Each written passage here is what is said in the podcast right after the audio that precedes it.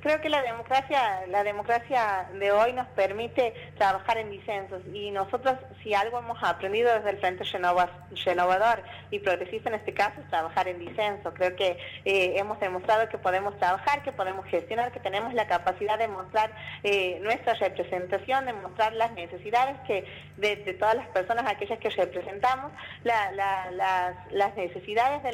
de, de todas aquellas personas que a veces, muchas veces no se ven en los que son oficialismo y sin duda, a ver, seamos oposición, seamos oficialismo, vamos a trabajar tratando de abarcar a todos por igual. Y creo que eh, la capacidad, la experiencia nos va a permitir hacer nuestro aporte eh, para modificar cualquier propuesta que tenga, o sea, más allá de que del lugar que ocupemos, ¿no? Creo que es fundamental trabajar en eso. Vuelvo a reiterar, la ciudad de la banda hemos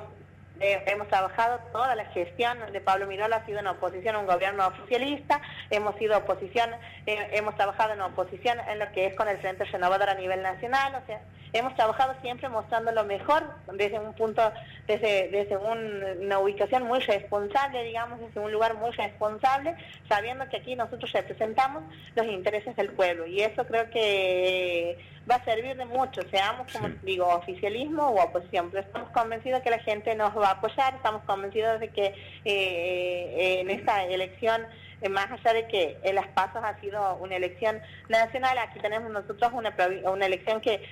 a ver, que indica o que maneja los, los futuros de nuestra provincia. Creo que es otra perspectiva con la cual la gente va a ir a elegir este, en esa contienda electoral y creo que nosotros estamos capacitados y mostramos una alternativa real, de gestión real en la ciudad de La Banda que podemos llevarla a cabo a toda la provincia.